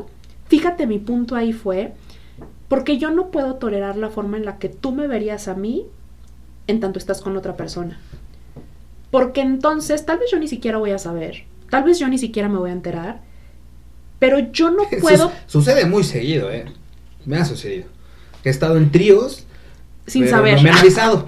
no, pero, me han avisado. hay que tomar menos, Diego. hay que echarle menos, porque perder la conciencia así no está chido. No, espérate, el punto era que, que yo no podía verme a mí misma como justo la mujer engañada o la mujer como que, digo, uno cuando pone los cuernos sí, pues no es como tan en buena onda, no es como que, ay, mira, tengo una mujer maravillosa en casa y voy a coger con esta, pero esta es maravillosa. No, ya la estás devaluando, ya la estás agrediendo, ya la estás haciendo medio pendeja porque no, tú estás acá, finalmente también puede haber un acuerdo entre ellos. Pero eso no es infidelidad, porque es un acuerdo. Yo hablo de infidelidad. Exacto, Ajá. Y, puede haber ese acuerdo, no necesariamente poliamor y la chingada, pero... Yo hablé de infidelidad. Y para mí la infidelidad es una falta de respeto porque entonces no me estás viendo a mí como yo soy. Pero fíjate cómo ahí ya hay una base de amor propio. Porque entonces yo, güey, a mí no me vas a faltar el respeto así, o yo quiero exclusividad, o, yo necesito, si no ser todo para ti, porque tampoco voy a caer en esas mamonzadas del amor, pero güey, sí un 90-80 y yo necesito que renuncies al otro 10 es un ejemplo. Hay todo un tema detrás. Pero yo hoy, mi primer parámetro, hoy hablé mucho de eso, es respeto. Y justo mi mantra en este año es, no soy de mantras, es una mamosada, sé que me viste raro. Sí, pues no cabrón. Tiene pero este año estoy intentando justo trabajar con un mantra. Mi mantra este año es amada y segura. Y yo sé que no voy a estar en ningún lugar en donde no me sienta o amada o segura. Ah. Qué bonito. Sí, me encantó. Y que finalmente, a ver, no es para nada malo, ni mucho menos, inclusive, porque tú lo mencionaste varias veces en este episodio, tener parámetros. Y tu parámetro es ese. Tengan parámetros. Y tu parámetro es ese, y, yo de aquí no me muevo, de aquí para acá chingón, pero de aquí para allá ya no. Entonces, qué chingón, porque justo eso, o sea, tú sabes lo que quieres y tú sabes lo que no quieres. A ver, y es que mi parámetro no es que mida un 80 y sea tan viril. O sea, no, ese no es mi parámetro. Mi parámetro es que me respete. Fíjate qué importante. Pero entonces habrá que definir también. No, no, no podemos partir de una definición homologada para todos. No, no, yo estoy hablando de mi propia definición. A, eso, a eso voy, o sea justamente mm, en, la definición de las cosas, si yo la dejo así abierta, ah, es que mi definición de respeto es no hacer esto, esto y esto, ah, ok, chingón. Pero si también me dices, mi parámetro es esto, o sea, aparte, eh, para mí esto es respetarme y estos son mis parámetros. Y a valores entendidos, jalas con esto y nos podemos conjugar, pero insisto, a valores entendidos. Tú lo decías, eh, en, en un date compórtense como con su compa, sin filtros, y si se tejen y se pueden ir dando las cosas, siento yo que desde un principio también dejar las cosas claras, qué es lo que quieres y qué es lo que esperas. Tanto para una relación formal como para una casual. ¿eh? Chingo. ¿Te acuerdas que me lo dijiste la otra vez? Que yo te conté mi secreto. que, te conté y me dijiste, güey, es que habla, dilo. Ajá, sí, ya. Sí, ya te acordaste. necesito que lo tengas en mente. Sí, sí, No lo voy a contar porque qué aso. Sí, yo, ahora se lo digo. No. pero espera, pero espera. Es que justo yo estaba pensando en eso yo siento que la vida es saber qué puentes cruzar y qué puentes quemar. Esa frase tan sabia me la dijo mi mejor amigo hace muchos años y de verdad es como que para la vida. Y siento que hay ocasiones en que no es necesario hablar, que no voy a gastar mi energía hablando Y, te acuerdas que lo discutimos esa vez, como de que es que habla, di, pregunta, avisa. Siento que hay ocasiones en las que no, y depende mucho de qué quieras. Ojo, este es otro consejo. Me choca dar consejos, pero a veces funcionan muy bien. Si tú quieres algo en específico con la persona, sí lo tienes que hablar. Totalmente. O sea, no hay manera de que llegues a una relación súper formal, súper respetuosa, súper linda, súper amorosa, súper madura, sin hablar. De verdad, uno se tiene que sentar a hablar si quiere algo en específico. Y hasta lo opuesto, o sea, hasta una relación casual, pues también. O, pues es que yo no es como que hable mucho, o sea, pues, no, no, no, ¿qué puedes decir? Pero, o sea, más bien, a lo que voy es que tanto para uno como para el otro es primordial la comunicación. O sea, yo te decía, ¿qué es lo que tú ponderas primero una relación? Dices el respeto. Yo, por ejemplo, lo que ponderaría primero una relación sería la comunicación. Después el respeto. Porque para mí no hay respeto sin comunicación. O sea, ¿cómo te voy a poder respetar yo si no conozco qué es lo que tú planteas? Entonces, partiendo de la premisa que planteamos los dos, entonces sí podemos respetarnos, pero para poder respetarnos y que las cosas nos funcionen, tenemos que ponernos sobre la mesa. Ah, no, por supuesto. Ahora yo te dije que, que el más importante es el respeto. Ni siquiera es que sea el primero. Sí, Estoy de acuerdo completamente que para que se dé una relación tiene que haber comunicación y, y, digo, hay muchísimas más cosas, pero sí, un punto importante es eso. Hablen, digan cosas. O sea, luego a los hombres no les gusta tanto hablar pero hay que encontrar la manera también. Por eso es, ese era mi punto, por eso saqué lo de aquella vez que te conté, porque a veces no es necesario hablar, güey, te están gritando las cosas y nomás es uno haciéndose güey. No, y también uno sabe con quién sí y con quién no, o sea, por lo mismo que tú dices ahorita, hay, hay, hay una buena relación entre tú y yo, hay una buena amistad, hay confianza y nos podemos compartir muchísimas cosas que, a ver, tampoco se trata de ser un libro abierto, o sea, yo te lo decía así como que pues compártelo y háblalo, pero para que a ti te funcione, pues, y tú lo dijiste claramente y me gustó muchísimo la frase que dijiste, hay, que saber que puentes cruzar y que puentes quemar. O sea, que, que lo, lo relaciona un poquito como que hay que saber que hay que saber escoger sus batallas. Sí, exacto. Pero este pedo es un, un, poquito más filosófico, más para adentro, porque sí te da un poquito más de tesitura de, de, de allá adentro. O sea, no nada más decir, nah, yo no quiero aventarme ese tiro. Pero... Ah, yo sí, sí digo así. Pero aprende también desde dónde, o sea, o al menos yo interpreto la, la, frase que nos compartiste en el sentido de que yo sé que puentes cruzar y yo sé que puentes quemar para que más allá de que yo no lo cruce, no permita que alguien más cruce para acá. Es que, ¿sabes qué? Luego uno se hace, ay no, es que el ser humano es experto en hacerse güey para donde le conviene. Ah, y como que, como que yo algo que he aprendido. con una bandera de pendejos toda la vida, pero nada. Y, y como que yo algo que he aprendido en todos estos años es a no hacerme tan güey. O sea, estás viendo las cosas. La realidad la realidad no la podemos engañar. Y a veces nos podemos hacer medio güeyes en una cita, en una relación casual, que yo, para mí ninguna relación es casual, así sea un date. Pero no te va a dar para tanto, o sea, la realidad no la puedes negar. Y a veces la realidad te está gritando, te está así dando cachetadas de date cuenta, amiga, y tú, no, no, no. O sea, ese era mi punto, ¿no? Que, que, hay ocasiones en que ya no vale la pena hablar, porque pues ya sí, ya para qué, ¿no? ya para qué, sí, claro. ese puente ya no lo cruzo, lo quemo, bye. Y está chido porque al mismo tiempo, pues no permites como que entre otras cosas. Digo, es muy válido también a veces tener ese feedback. Ah, sí, de hecho sí lo tuve y estuvo bien, pero es feedback, no es como de, güey. Sí, sí, sí, sí, sí. Y no, y totalmente, y, justo eso.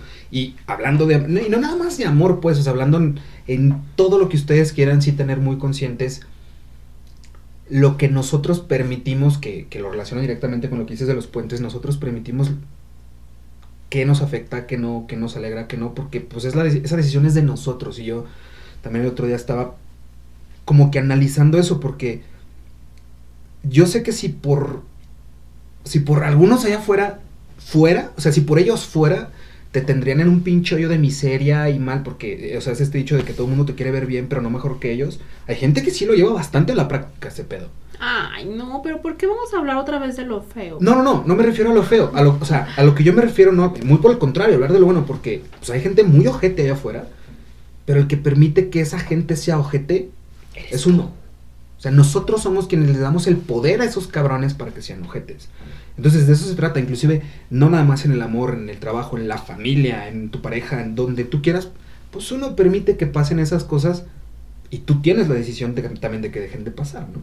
A eso es a lo que voy, o sea, no, no, no necesariamente hablar de cosas malas, porque muy por el contrario, es, para que no pasen cosas malas y nosotros somos quienes tenemos la, pues, la decisión de hacerlo, ¿no?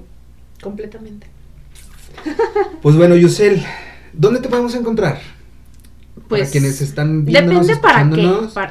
Para, Este- seguirme, para ver. Vayan al live, va a estar bien padre. ¿Para qué? Sí, ¿no? Iba a una mamada, pero no. Este, pero bueno, ¿dónde te- la gente que, que, que quiera conocer tu trabajo, que quiera conocer todo lo que haces, inclusive que a lo mejor hasta pues quiera buscarte para visitarte en tu consultorio, que quiera seguirte tus redes, tu podcast, tu página, pues David, dinos, ¿dónde? A ver, pueden ir a Instagram, déjaselos por aquí, es Ajá, sí. Siyusel Cuevas. Voy a tener un live el sábado, que es el tercero que hago sobre el amor, y la verdad es que luego les gusta mucho y, y- y está muy Sábado padre. 13 de febrero, Sí, ¿cierto? sábado 13 de febrero, 6 de la tarde. Ahí pueden ver los otros dos anteriores grabados. El podcast se llama Para Vivir Mejor. Obviamente los episodios más escuchados son sobre amor. Está este radiografía de un patán, eh, que me encanta y justo aquella relación me sirvió para esa bonita eh, lección del patán. Luego está el de los celos, luego está el de cómo olvidar a tu ex, que también la otra cara del amor. O sea, me gusta el tema, ¿no? Me gusta. Y pues ahí pueden ir a leer mis artículos. La página es www.yuselcuevas.com. Y pues ya. ¿Cómo ves? Pues ahí está, ya quedó. Eh, Yusel Cuevas, gracias, neta, muchas gracias por haber Ah, venido padre. a echar la platiquita nuevamente aquí en los micrófonos. Porque aparte me lo habían pedido, ¿eh? Ah, Había gente me que me estaba pidiendo de, ¿eh? oye, ¿de cuándo invitas a Yusel de nuevo? Yo, no, pues cuando la morra quiera, la invitación ver, la yo tiene. siempre tengo pero- la duda, y sé que tú me vas a decir la verdad. Siempre que dicen eso, ¿es neta? ¿El qué? Así como que es que me pidieron que volvieras. Conmigo sí, o sea, realmente real. hubo, mira, no te voy a mentir, hubo tres o cuatro personas No, pues ya está que, chido, que- ¿no? ajá, Tres o cuatro que sí me dijeron, oye, ¿cuándo vuelves a invitar a Yusel? Ujú. Dije, no, hombre, pues la invitación está hecha, pero es rockstar. O sea, la morra es diva y es rockstar. Entonces, pues ya cuando ella pida algo, o sea, cuando ella. Bueno, porque también sí, es cierto que a mí es me sí. dijeron, es que no te deja hablar. Y yo, güey, dile. Es mi podcast, que se, ella tiene el suyo. Que vaya, Que vaya a a al su. suyo. Ah, chinga, ahora resulta. No mames. Ahora resulta que. Ahora resulta que tengo que dejar hablar a los invitados, no mames. No, pero yo feliz de volver, me encanta, ya sabes. No, hombre, también ya sabes, estos micrófonos están abiertos todas las veces que quieras venir a echar el coto. Que conste. Súper delicioso siempre que estamos aquí, porque aparte eh, siempre es muy rico platicar con alguien que tiene una perspectiva tanto... Porque así, así lo veo yo, no sé ustedes cómo lo, perciban. eh, porque aparte una persona, una persona así me escribió del último podcast que hicimos, me dijo, me, me encantó su podcast porque eh, lo plantearon de una manera tan, tan técnica, tan objetiva, no subjetiva, sino tan objetiva, pero también desde una parte subjetiva y se supo conjugar muy chido.